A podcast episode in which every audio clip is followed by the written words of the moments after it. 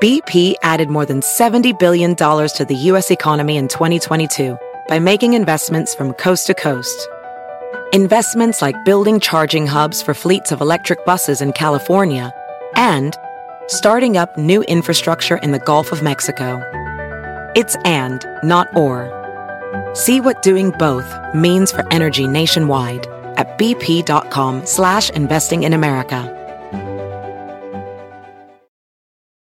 You might be right. It's simple, but something you almost never hear in politics today, with each side more concerned about scoring political points than solving problems. I'm Bill Haslam, a Republican. And I'm Phil Bredesen, a Democrat. We're former Tennessee governors, and we invite you to listen to our podcast, You Might Be Right. Join us and guests like Al Gore, Paul Ryan, Judy Woodruff, as we take on important issues facing our country. Listen and subscribe to You Might Be Right, a new podcast from the Baker School at the University of Tennessee. Pitaya. Bienvenidos, es un gusto saludarlos. Mi nombre es Felipe Cruz, yo soy el Philip y me da muchísima alegría poder estar con todos ustedes en este fin de semana para eh, contarles historias que se nos quedaron pendientes, oigan, en la semanita. Y es que hablamos de muchísimos personajes que hoy les voy a platicar algunas historias y algunas anécdotas que no tuvimos la oportunidad de hacerlo durante la semana, justamente por falta de tiempo. Pero antes de ello, bienvenidos a todos. Este canal de YouTube se llama El Philip, el eh, podcast se llama de la misma manera también, se llama el Philip. Nos pueden encontrar, de hecho, en plataformas como Amazon Music o Spotify. Ahí nos encuentran como el Philip, totalmente gratis y será un gusto poder estar con todos ustedes acompañándolos a donde sea en el podcast de el Philip. Oigan, Hoy les quiero eh, comenzar a contar algunas historias y algunas anécdotas de los artistas de los que hablamos durante la semana. Y es que fíjense, comenzamos a platicar el día lunes, si no estoy malo, Marcito, de una actriz, bueno, señora actriz, que de hecho, fíjense, yo la veo y digo, ay, no, María Rojo no tiene 80 años. ¿Por qué? Porque se ve mucho más joven de 80 años. Se ve bastante bien doña María Rojo, que dentro de toda la historia en la vida que ha llevado doña María a lo largo de su vida, ha hecho hecho película, no, no, no, no, es, pero miren, tremendos, tremendos, tremendos. Una de las películas de las que yo me acuerdo de Doña María Rojo y que le causaron gran polémica, uy, uy, uy, indiscutiblemente, fue la película de La Pando. Fíjense que en, esta película que hizo eh, justamente sobre la historia de esta terrible cárcel de Lecumberri, el Palacio Negro de Lecumberri, que inauguró en el año 1900 don Porfirio Díaz y que quién iba a decir que al año siguiente pues ahí se iba a soltar el baile de los 41, su yerno iba a estar también ahí metido entre este baile, pues ya saben, con su vestido, su peluca, sus tacones y él muy feliz de la vida, pero desafortunadamente pues en aquellos años estaba bastante, bastante mal visto todo lo que tenía que ver con la diversidad, entonces pues eh, muchos de estos hombres que estuvieron presentes en esta festividad homosexual en el baile de los 41, pues fueron arrestados y fueron llevados a esta cárcel. Desde ese momento, desde ese momento de, en que se llevó a cabo el famoso baile de los 41, fíjense ustedes que eh, esta cárcel de Lecumberri tuvo historias verdaderamente macabras y verdaderamente tristes y desafortunadas. Tan es así que eh, esta película que de hecho la hace por ahí eh, don Felipe Casals, pues resulta que una de las protagonistas de esta cinta fue nada más ni nada menos que doña María Rojo. ¿Y de qué trataba esta, eh, pues ahora sí que esta película? Bueno, era la historia de tres reos que pasaban su vida dentro de uno de los zapandos, dentro de una de las, eh, ¿cómo se llama? Celdas de, de esta cárcel de Lecumberri. Y una de las esposas era justamente María Rojo. Bueno, ahí estaba, ¿saben también quién? Doña, Delia Casanova también estaba, era eh, otra de las esposas de otro de los reos, ¿no? Que se encontraban ahí en el Apando. Bueno, ustedes dirán, ¿y qué tenía de especial esta película? Bueno, híjole, hay una escena que ahorita que hablábamos justamente sobre el baile de los 41, hay una escena, fíjense nada más, que resulta que María Rojo iba justamente a visitar a su esposo Que estaba encerrado ahí en, el apando. Y resulta que, como todos sabemos, para poder tener acceso a eh, pues las cárceles, hay que pasar una serie de filtros, de revisiones. Muchas de estas revisiones son muy penosas, son bastante, bastante fuertes. ¿Por qué? Porque aunque a los hombres los revisan los hombres y a las mujeres las mujeres, oigan, hay cada señora, cada mujer que de verdad estaba pues bastante, bastante eh, intensa la situación. Y es que miren, es muy conocido también la historia de que cuando van chicas, van muchachas de visita para ver a sus parejas, a sus padres, a sus hermanos, a sus abuelos, hay algunas chicas que son lesbianas y que se aprovechan eh, alguna de estas celadoras o vigilantes de los cerezos para meter mano. Bueno, pues resulta que doña María Rojo, haciendo este papel en esta película de eh, El Apando, va a visitar a su marido, ¿no? Ella entra por allá pues para ver al, marido, pues llevarle su comida, llevarle sus cositas. Oigan, de repente, pues María Rojo, que ya tenía rato, ¿no? Rato, rato de que no eh, estaba con su marido, resulta que a la hora de que le empiezan a hacer la revisión, la celadora o la vigilante comienza a meterle mano a doña María Rojo. Pues doña María Rojo nomás cerraba los ojos y esta otra mujer empieza a aprovecharse, a tocarle prácticamente todo el cuerpo, le puso una manoseadota tremenda, tremenda a doña María Rojo.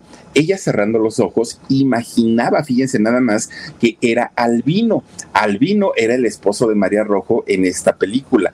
Obviamente esta película causó un gran escándalo porque estamos hablando de los años 70 en donde era exageradamente mal vista este tipo de comportamientos y además mostrarlos en una película, no, no, no, no, no, era un pecado total. Bueno, imagínense ustedes que cuando se realiza el estreno de esta película, su mamá de Doña María Rojo, que además era escritora y escritora de, era maestra, perdón, era maestra de literatura, la mamá de Doña María Rojo, Doña Águeda, ya nos explicaron, ya nos dijeron que el nombre correcto de cómo se pronuncia es Doña Águeda, no el otro nombre que yo había dicho, ya no lo voy a decir, pero resulta que Doña Águeda, una mujer muy inteligente, ella maestra, profesora de literatura, pues obviamente estaba muy empapada de todos los temas y sobre todo con eh, los libros de muchos, muchos, muchos este, escritores bastante, bastante polémicos. De hecho, fíjense ustedes que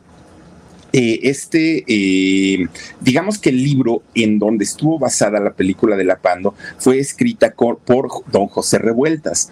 Y resulta que doña Águeda era fanática de don José Revueltas, ella como profesora de literatura.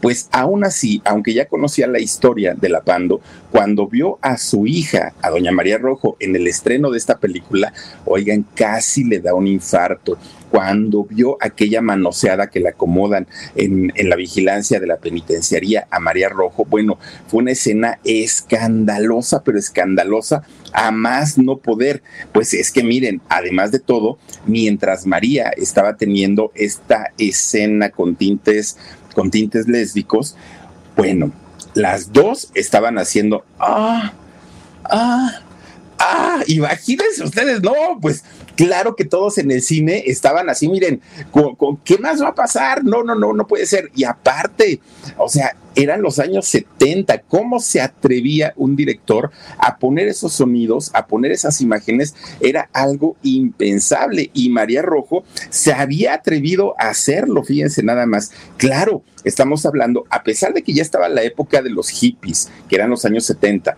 ya habíamos pasado por la época de la rebeldía del rock, todavía seguía existiendo en nuestro país y en muchos otros, pues todos estos prejuicios, tabúes, no, no se podía concebir la idea que una mujer pudiera disfrutar plenamente su sexualidad. Esto era algo que era imposible de verse, creerse y mucho menos escucharse. Caramba, ¿cómo va a ser así? Pues fíjense que a pesar de eso, resulta que esta película en el siguiente año, que fue en 1976, se la llevan a eh, presentar a un festival de cine internacional, al Festival de San Sebastián. Bueno, pues resulta que todo mundo estaba súper nervioso porque decían, no sabemos qué y cómo le va a ir a la película de La Pando por esta escena. Lo que les preocupaba en realidad era la escena de María Rojo en esta, eh, pues en esta escena, ¿no? Eh, de, de, tintes lésbicos. Pues resulta, fíjense nada más que ese año de 1976, allá en el Festival de San Sebastián, en España, pues resulta que la presidenta del jurado que iba a calificar estas películas iba a ser nada más ni nada menos que doña Dolores del Río. Esta mujer hermosa, una diva mexicana, que además de todo, pues venía de la aristocracia de México. Entonces, cuando eh, Dolores del Río ve esta película allá en el Festival Internacional del Cine de San Sebastián, oigan, pues la película todavía ni siquiera terminaba cuando ella se levanta de su silla, ofendidísima doña Dolores del Río. Miren, decía que era una película repulsiva, era una porquería, era un atropello que pusieran ese tipo de contenido y sobre todo financiado con dinero mexicano, con el dinero de los mexicanos. Dijo que no. Pues gracias a este comportamiento de Dolores del Río, una mexicana que estaba criticando un trabajo mexicano, que creen, en automático descalificaron el apando y ya no le otorgaron ningún premio. Tanto Felipe Casas como eh, este, María Rojo y todos los actores, Delia Casanova, todos ellos que iban pues con una expectativa muy grande de poder ganar algún eh, premio internacional, pues se regresaron con las manos vacías y además de todo también con la molestia pues de que una diva mexicana como Dolores del Río Across America, BP supports more than 275,000 jobs to keep energy flowing. Jobs like building grid-scale solar energy in Ohio and producing gas with fewer operational emissions in Texas. It's and, not or. See what doing both means for energy nationwide at bp.com slash investing in America. Les hubiera hecho el feo. Y gracias a eso no pudieran ganar ninguna, ninguna de, pues ningún reconocimiento, a pesar de que la película, oigan, era muy cruda y bastante, bastante fuerte, que toda la película no era ni de corte erótico ni de corte sensual, todo lo contrario, era una película que retrataba pues los maltratos, eh, retrataba la pues todas las penurias que tienen que pasar los reos pero la escena que llamó la atención se la llevó doña María Rojo, ¿no? Con, con este personaje. Bueno, pues doña María Rojo en ese momento no ganó absolutamente nada.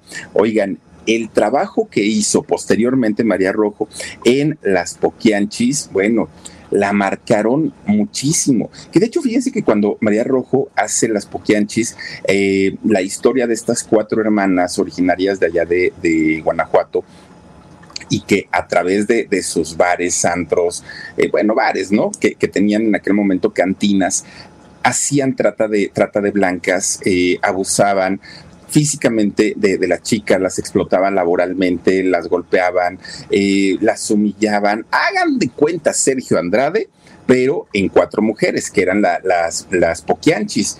Y de hecho, fíjense que estas mujeres pues a, final de cuentas, solamente porque el hijo de quien era gobernador del estado de Guanajuato en aquellos años, eh, muere en una, en una trifulca, es como el gobernador pone mano dura y es cuando capturan a las poquianchis. De otra forma y de otra manera esto no hubiera sucedido. Bueno, pues resulta que, fíjense, el pueblito donde, donde sucedió todo esto se llama San Francisco del Rincón, justamente allá en Guanajuato. Bueno, pues una historia real aparte de todo que ocurrió en donde pues hubo feminicidios, donde hubo, bueno, además de todo, eran asesinas seriales estas mujeres porque iban una tras otra, tras otra, tras otra, tras otra. Para no variar, fue Felipe Casals o Casals el que decide hacer la historia de, de las Poquianchis. Que fíjense ustedes que María Rojo no estaba contemplada dentro del staff de esta película, tenían contemplada a otra actriz, pero resulta que María, cuando se entera que se iba a hacer la película sobre las Poquianchis, ella dijo, yo quiero estar ahí. Recordemos que María siempre ha estado en la, política, en la izquierda de la política, su mamá, una mujer que además leía los periódicos todos los días, estaban muy bien informadas de lo que ocurría con las Poquianchis en aquellos años. Entonces María Rojo dijo, yo tengo que ir a ver a Felipe Casals, tengo que pedirle que me dé un personaje y de hecho le dan un personaje pequeño. Fíjense que no fue un, personaje grande el que le dieron a ella, pero dijo María Rojo, no hay personajes pequeños, hay actores o actrices pequeñas. Entonces ella se propuso que aunque fuera un papel pequeño el que le, el que le iban a dar, pues lo hiciera de la mejor manera y que dejara huella, ¿no? Que fuera un, un personaje que la gente la recordara y así fue. Bueno, pues finalmente eh, María Rojo, fíjense que iba, iba, a interpretar a una mujer que eh, pues había sido parte, ¿no? De la mafia de las Poquianchis. Resulta que esta mujer, cuando la película se comienza a hacer, fíjense que ya estaba en la cárcel eh, esta mujer y resulta que María Rojo dijo, yo la tengo que conocer físicamente para poder saber cómo, cómo hacer este personaje. Entonces María un día se presenta ahí en la cárcel de Guanajuato y fíjense ustedes que ella dice, pues es que vengo a ver a mi prima, le traigo unos cigarritos, déjenme entrar, no sean así. ¿Y qué creen? Pues resulta que le dicen que sí. Ella entra y cuando entra conoce justamente a esta mujer conoce a esta mujer que eh, su nombre era Guadalupe Moreno Quirós. Bueno, pues resulta que María Rojo habla con ella, platica con ella y dijo, ahora que sé cómo hablas, cómo caminas, cómo es tu mirada, voy a poder hacer un mejor papel. Y de hecho, así lo hizo María Rojo en aquel momento. Y miren que esta película de las Poquianchis se hizo en una en una época en donde la pobreza, la ignorancia, el machismo y todos estos prejuicios, ¿no? Que, se vienen arrastrando de mucho tiempo, pues estaban, eh, pues, a todo lo que da. Hace ratito les dije que Delia Casanova estuvo, no sé si estuvo en el Apando, pero también en esta, estuvo Delia Casanova en, en esta película. Bueno, fíjense ustedes que resulta que cuando contratan a María Rojo, a Delia Casanova y contrataron también por ahí, si no estoy mal, a Diana Bracho, también esta actriz guapísima. Fíjense que Felipe Casals estaba muy preocupado porque decía, es que estas muchachas, las tres son guapas, tienen su, tienen bonito cuerpo, pues ahora sí que no es como para, o sea, yo necesito unas mujeres andrajosas, dijo él. Pues las tuvieron que, bueno, miren, le rompieron su ropa, las tuvieron que, que, que disfrazar prácticamente para que pudieran hacer este personaje de las Poquianchis y que sus personajes fueran lo más creídos posibles, ¿no? O lo, más verídicos posibles. Bueno, termina de hacer esta película María Rojo y es cuando le dicen, oye María, pues digamos que a ti no te da tanta, tanta pena quitarte la ropa en el cine. Y ella dijo, pues sí me da pena, pero si el personaje lo requiere, sí lo hago pues le proponen hacer una película que, bueno, en los años 90, a pesar de que ya veníamos, pues ahora sí que con una historia de libertad, afortunadamente, pues todavía nos costó mucho trabajo digerirla y fue la película de la tarea. No, hombre, una película, es así para que vean, una película eh, de corte erótico, ¿no? Una película bastante, bastante eh, subida de tono, esta película de la tarea. Bueno, pues la hicieron con poco presupuesto, sí, y aparte en seis días quedó hecha la tarea, ya no, no, necesitaron más. ¿Y saben por qué? Porque aunque María nuevamente no estaba considerada para hacer esa película, resulta que quien era la protagonista o quien iba a ser la protagonista no pudo hacerla. A la mera hora tuvo un problema y María tuvo que entrar como reemplazo para hacer esta eh, película de la tarea. Bueno, pues mucha gente tenía la duda si esta película se iba a poder estrenar o no. ¿Y por qué?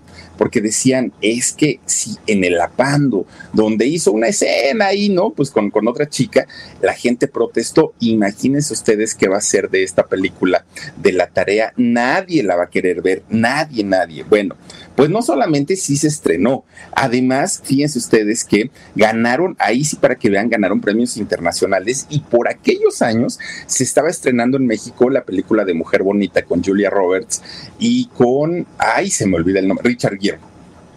Y resulta que la taquilla se la llevó la tarea, ganaron y ganaron muchísimo más porque todo el mundo quería ver este tipo de corte semierótico con una actriz mexicana. Y que aparte de todo, María Rojo, sí, eh, y ella misma lo ha dicho y lo ha aceptado, no soy una Miss Universo, no tengo cuerpo escultural, pero finalmente la belleza de María Rojo es una belleza muy mexicana y muy particular. Y claro, es una mujer, miren, que tiene lo suyo, doña María Rojo. Y por supuesto que esta película se convierte en un hit, se convierte en tremendo, tremendo éxito, tanto que le valió el, que posteriormente la llevaran a hacer la película de Danzón, que aquí en esta película de Danzón que hace María Rojo, oigan, sucedió una historia muy bonita, muy, muy, muy bonita, porque hay una frase con la que yo bromeo mucho y bueno, bromeaba mucho con mi hermano, ¿no?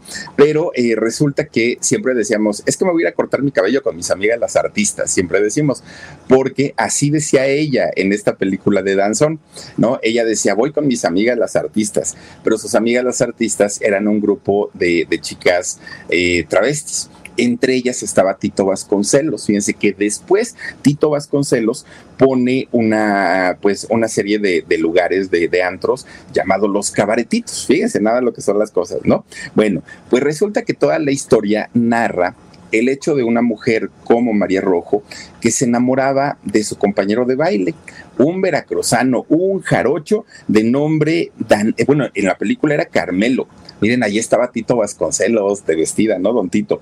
Daniel eh, eh, Regis, Regis, perdón. Daniel Regis, fíjense que fue un, un señor veracruzano, y digo fue, no sé si viva, fíjense nada más, eso sí no lo sé. Pero bueno, suponiendo que esté con nosotros, y ojalá así sea, resulta que Daniel era un eh, señor, o es un señor, que no era actor, este personaje no era actor, nunca había hecho nada relacionado a la actuación. De hecho, cuando fue un festival, eh, un carnaval más bien, de allá de Veracruz, este hombre, Daniel Regis, fue nombrado el rey feo del carnaval de Veracruz. Y por eso, pues tuvo popularidad, que no fue famoso, pero tuvo popularidad. Resulta que cuando estaban buscando todo el talento para hacer la película de Danzón, oigan, pues dijeron, tráiganse ese veracruzano se viste como muñequito de, pastel, impecable, su trajecito blanco, su sombrerito, su, su paliacate en el cuello. Él es el perfecto para que sea la pareja de María Rojo en Danzón, dijeron ellos. Bueno, pues resulta que Daniel sí lo traen o lo llevan a Veracruz, ¿no? Y entonces ahí es donde se hace esta película. Ahí ocurre toda la historia de Danzón, en donde María Rojo interpretaba a una telefonista y ella hacía las conexiones, ¿no? De llamadas. Ya saben que antes se hacía de esa manera. Utilizaban las cintas de parcheo y todo eso. Ese era su trabajo de María y tenía a su hija y a sus amigas con las que se iban a bailar danzón a los salones de aquella época, al California, al Salón México, al Salón Los Ángeles, ese tipo de salones de baile. Y ahí es donde conoce a eh, justamente a Carmelo pues María Rojo se enamora de Carmelo y de repente Carmelo un día desaparece. Y María se enamora, se enamora tanto, tanto en la película de Carmelo que va a buscarlo justamente hasta Veracruz y esa es toda la historia de, de la película. Miren, ahí está Don Tito Vasconcelos. Bueno, pues resulta. Across America, BP supports more than 275,000 jobs to keep energy flowing.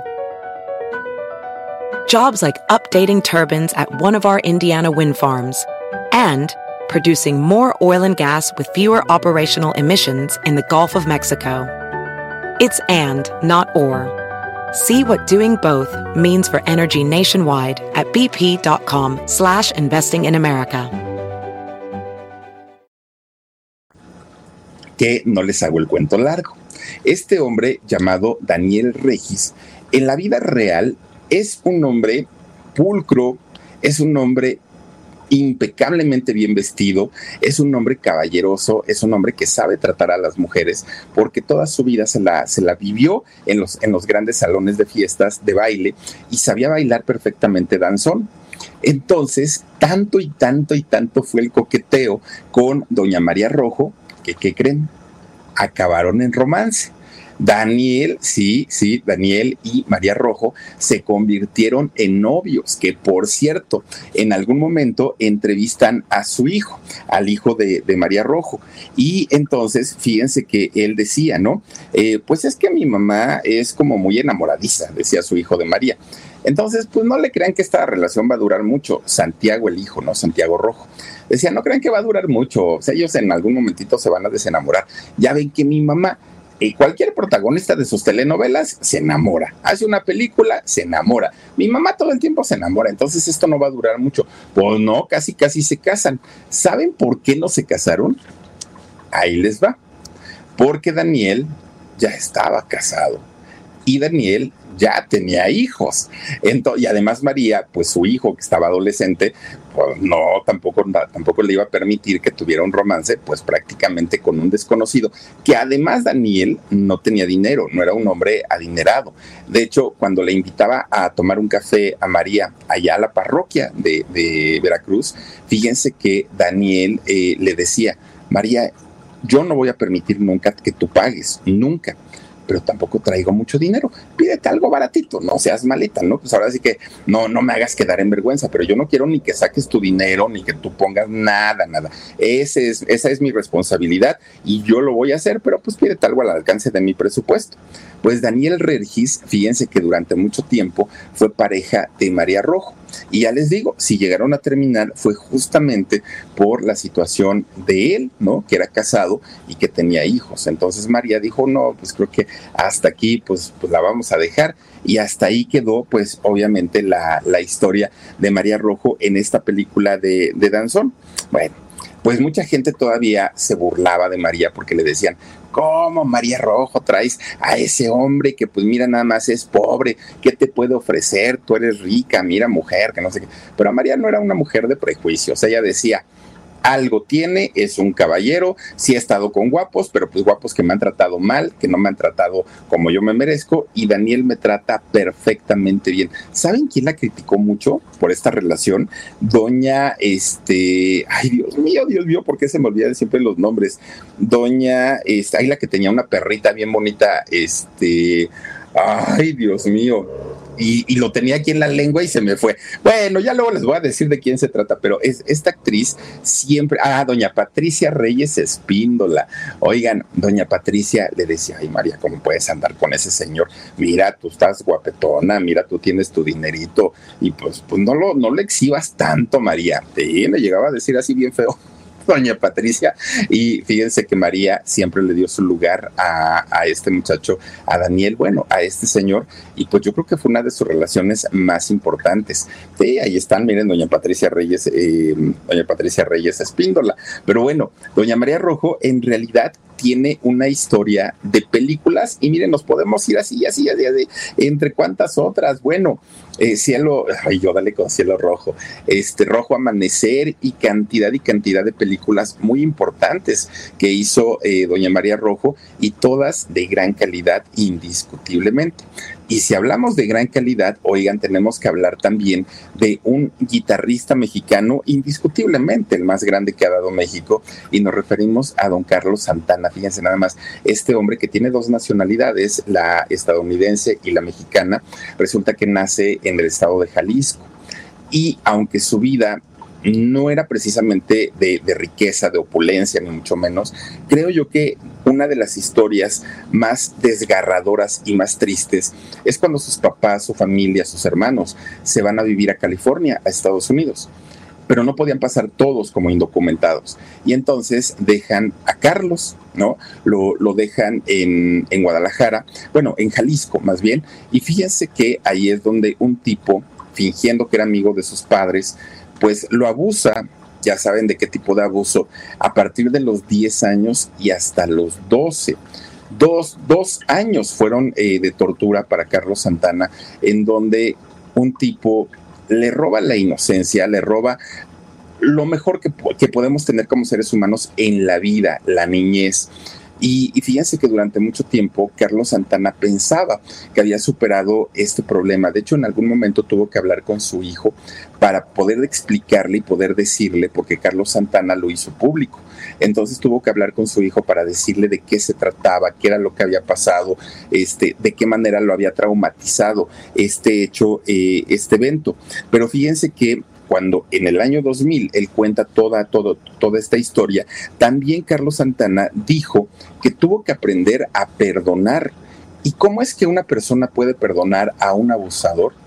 Según lo que explicaba Carlos Santana, es que decía, cuando yo veo a gente de mi, de, de, mi, de mi pasado que me han ofendido, que me han agredido, que me han insultado, que me han lastimado, dice, yo recurro a una técnica yo trato de verlos como si fueran niños.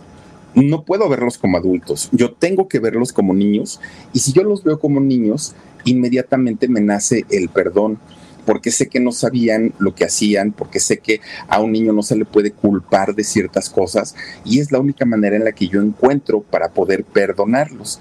Eso fue lo que comentó, incluso él dijo, ya ven que les platicaba yo en la historia de Santana que él eh, siguió una ideología, una filosofía, una religión, ¿no? Que, lo llevaba a encontrar la paz y que le, le daba este mundo zen.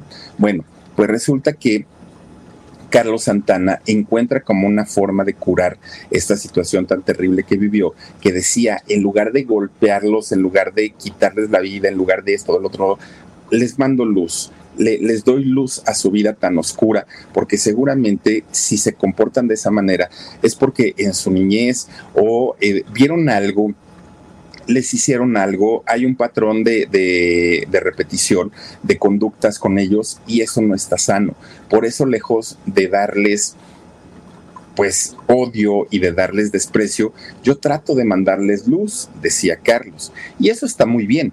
El asunto es que recordemos que hace poquito, pues el mes pasado, de hecho, ¿no? Dio por ahí unas declaraciones en donde pues él afirma que el rollo de los transexuales, de, la, de las chicas trans, de las chicas eh, travestis, pues no estaba muy padre, que el hombre lo hizo, eh, Dios hizo al hombre hombre, a la mujer mujer, y empiezan a tacharlo como eh, transfóbico, como homofóbico. Oigan, pero después de haber vivido un episodio como el que vivió Carlos Santana, pues quién sabe cuál hubiera sido la reacción de la gran mayoría de nosotros. En fin, ahora sí que solamente él sabe, don Carlos Santana, si ya lo superó, si no lo superó, pero indiscutiblemente vivió uno de los episodios más difíciles, más tristes que puede vivir un ser humano, que abusen de él siendo un niño. Así es que don Carlos Santana, pues mire, eso ya pasó hace muchos años y seguramente le seguirá doliendo y lo seguirá trayendo, aunque diga que ya lo superó. Pero bueno, esperamos que algún día, que algún día de verdad logre pues sanar esa herida, porque no está bien que la tengamos durante tantos y tantos años. Pero bueno, oigan, también platicamos en la semana sobre un un actorazo, mis respetos para este actorazo. Les dije que ese día, que fue el miércoles, terminando el en vivo, me iba a echar completita la película del infierno y así fue. Oigan, confirmé por qué me encanta tanto la, la manera de actuar de este personaje llamado don Ernesto Gómez. Across America, BP supports more than 275,000 jobs to keep energy flowing. Jobs like updating turbines at one of our Indiana wind farms and producing more oil and gas with fewer operational emissions in the Gulf of Mexico. It's and, not or. See what doing both means for energy nationwide at bp.com slash investing in America. Cruz. Este señor, no, no, no, no, no, no, que a pesar, aparte de todo, fíjense, él empieza su carrera en el cine. Eh, bueno, empieza su carrera en el teatro y su carrera en el cine empieza con una de las películas, creo yo también, que fue un parteaguas en la cinematografía mexicana y fueron Los Caifanes. Que fíjense nada más, bueno, de entrada, el, el guion de Los Caifanes es hecha por don Carlos Fuentes ya nos damos una idea, pues, en la calidad, ¿no? Que, tiene este guion. Pero además, fíjense que esta película se hizo por ahí de los años 65, 66 más o menos, que aparte, un elencazo que tenía a Julisa, tenía a este Oscar Chávez, tenía, bueno, eh, obviamente a don este, Ernesto Gómez Cruz, tenía cantidad y cantidad de gente muy talentosa y gente muy, muy, muy importante. Bueno, pues resulta que esta película que retrataba la vida nocturna de la Ciudad de México, pero no una vida nocturna normal. Fíjense que la vida nocturna que retratan en la película de los caifanes fue la rebeldía de los jóvenes porque en aquellos años quien era el regente del Distrito Federal, lo que ahora viene siendo el jefe de gobierno de la Ciudad de México, era nada más ni nada menos que don Ernesto P. Uruchurt, que se le conoció como el fiscal de hierro. Era el fiscal o el no sé qué de hierro, pero ¿por qué? Porque, oigan, este señor estaba obsesionado con la moral que bueno, si hablamos de moralidad a los políticos, yo no sé cómo estaría su vida de don Ernesto P. Uruchurt, pero querías, bueno, de hecho lo cerró, cerró centros nocturnos, eh, lugares que él consideraba que podían ser de perdición, fueron cerrados. Espectáculos, cines, teatros. Bueno, este señor mano dura, pero mano dura totalmente, porque no quería pues que hubiera en la calle muchachos divirtiéndose, muchachos disfrutando de la vida. En ese entorno llega a los cines de México la película de los caifanes, que era el retrato de cómo estos muchachos, de cómo estos eh, jovencitos batallaban para poder expresarse sin que el gobierno los reprimiera.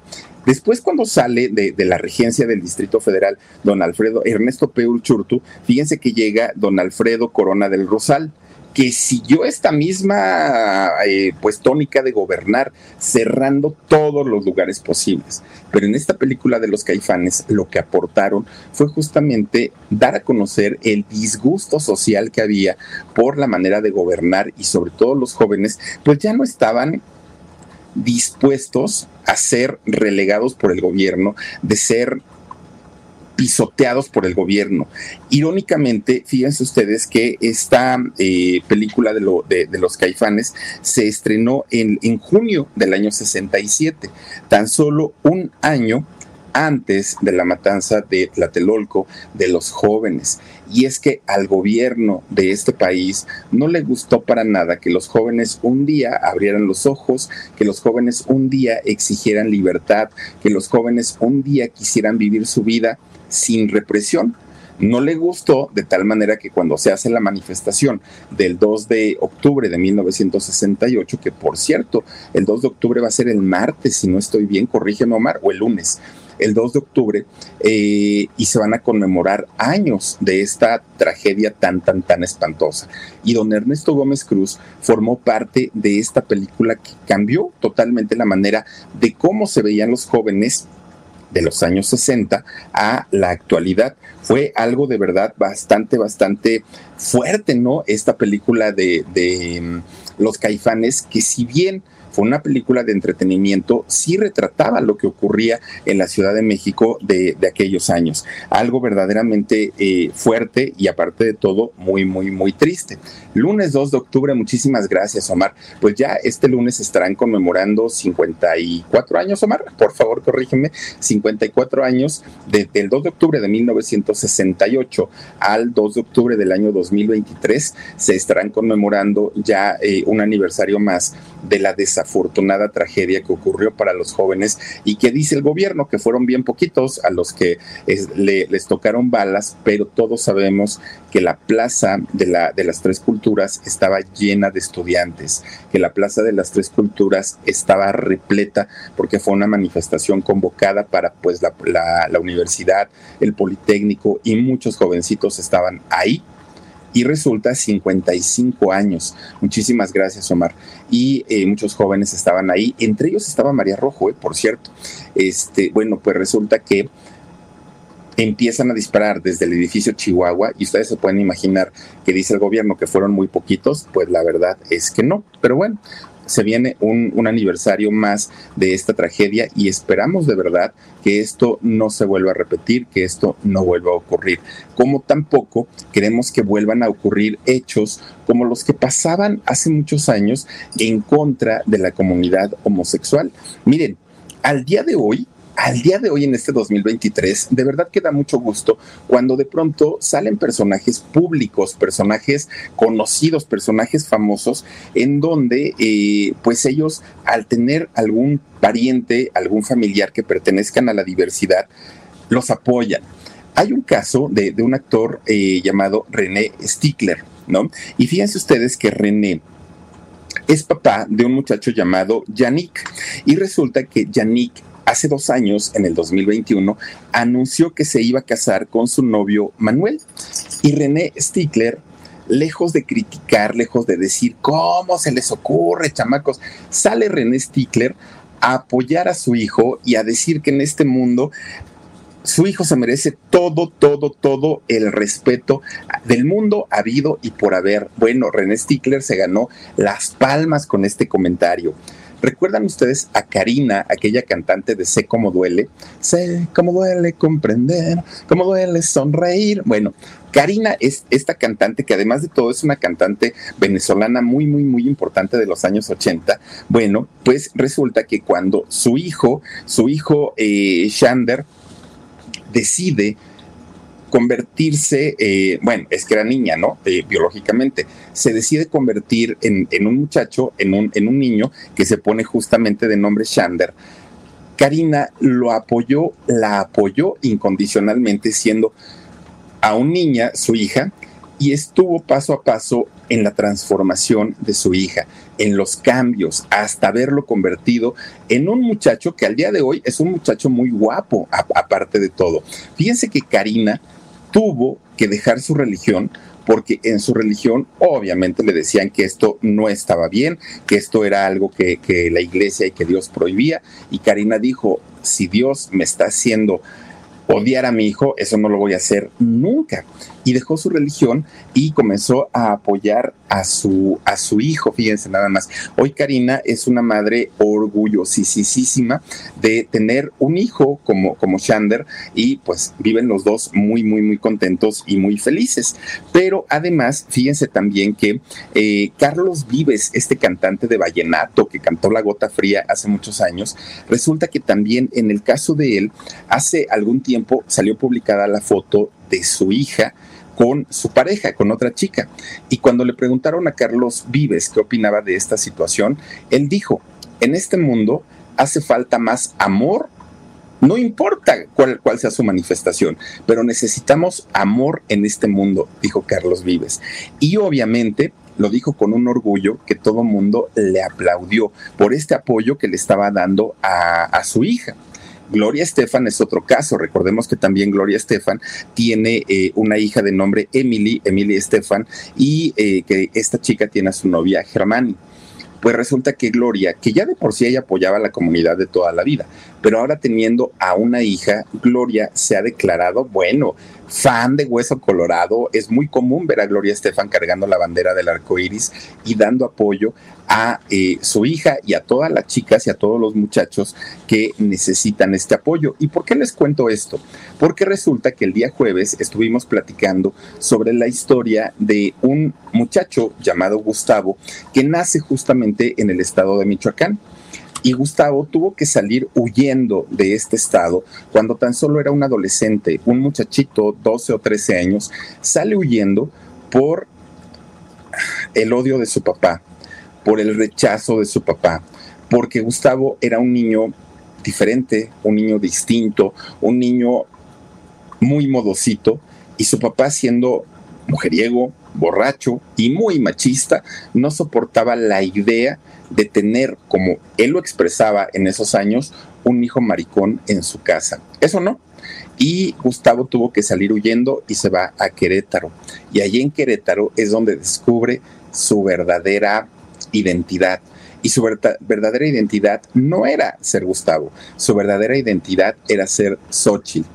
Se le conoció como la Xochitl durante toda su vida, prácticamente toda su vida, y de haber mendigado, de haber vivido en la calle, de haber tenido Across America, BP supports more than 275,000 jobs to keep energy flowing.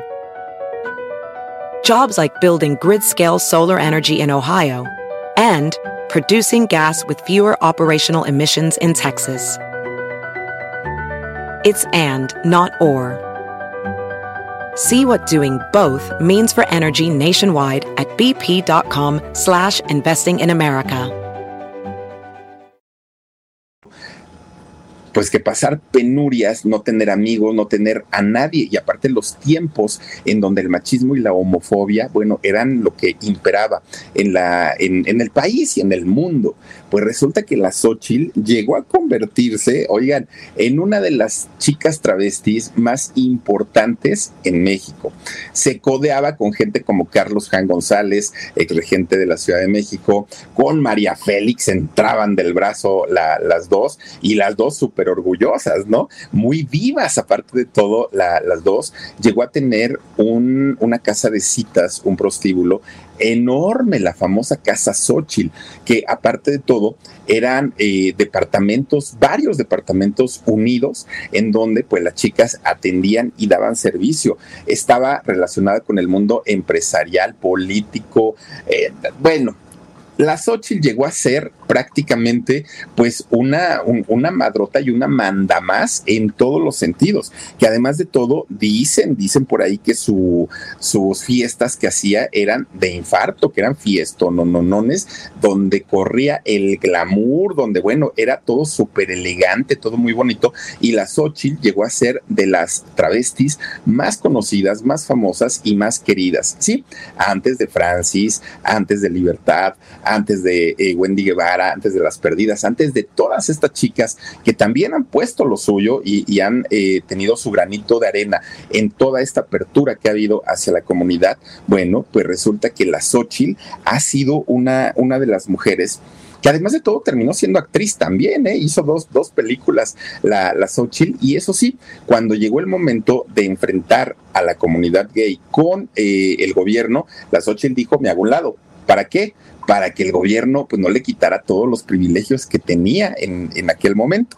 Y entonces, pues... Eh, fíjense que eh, en el caso de, de la Xochitl, pues toda su vida fue así, apoyando desde lejos y viviendo y llevando una vida bueno, de lujos y de opulencia. Incluso se llegaba a decir que la Xochitl llegó a regentear artistas, cantantes y actrices, fíjense nada más que se las llevaba a los empresarios, a la gente de, de, muchísimo dinero.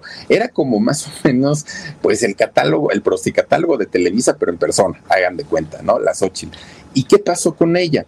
Por ahí de, de, los 70, 71 años, dicen que se regresó a su pueblo, allá a Michoacán, Tacámbaro, el, el pueblito, y eh, que ahí murió.